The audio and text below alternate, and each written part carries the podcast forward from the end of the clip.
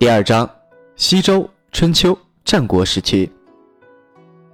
推翻殷商建立的周王朝，在总结殷商典章制度的基础上，制定了等级严密的礼乐制度。礼是为了区分贵贱等级，乐可以使人相互和敬，两者结合，其目的一是维护奴隶制贵族的等级秩序，巩固统治阶级内部团结，而更有效地统治百姓。二是吸取商代灭亡的教训，反对淫乐，采取节约措施。根据礼制，周王朝由繁琐的礼仪制定了与之配合的各种音乐使用标准。不同场合、不同身份的人，不仅礼仪有别，所用音乐也有严格的规定。礼乐制度将上层社会的人分为许多等级，再依照等级地位的不同，规定所实施的礼乐。如规定王使用的乐队可以排列在东西南北四个方向，诸侯可以排列三个方向，卿大夫可以排列两个方向，士只可以排列一面。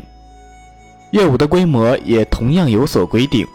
如王的乐舞队列可以有八行，称为八翼，每行八人，共六十四人；诸侯只可以有六翼，卿大夫为四翼。视为两翼，逐级递减。不仅在礼乐制度上有所规定，在贵族的政治、外交、军事以及日常生活等方面，均有着不同的礼节仪式。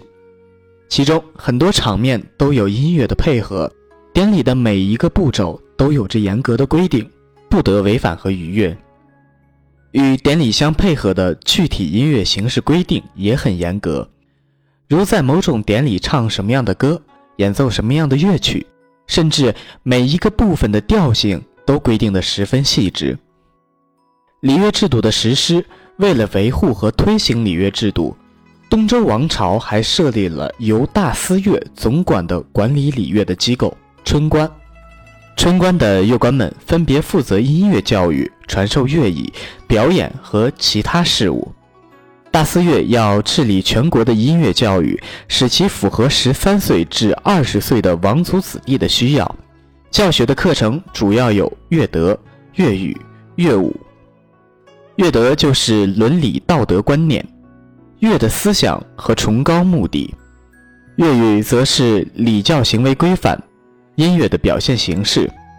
乐舞则包括音乐伦理、音乐诗篇和唱诵、舞蹈。以及六代乐舞的表演。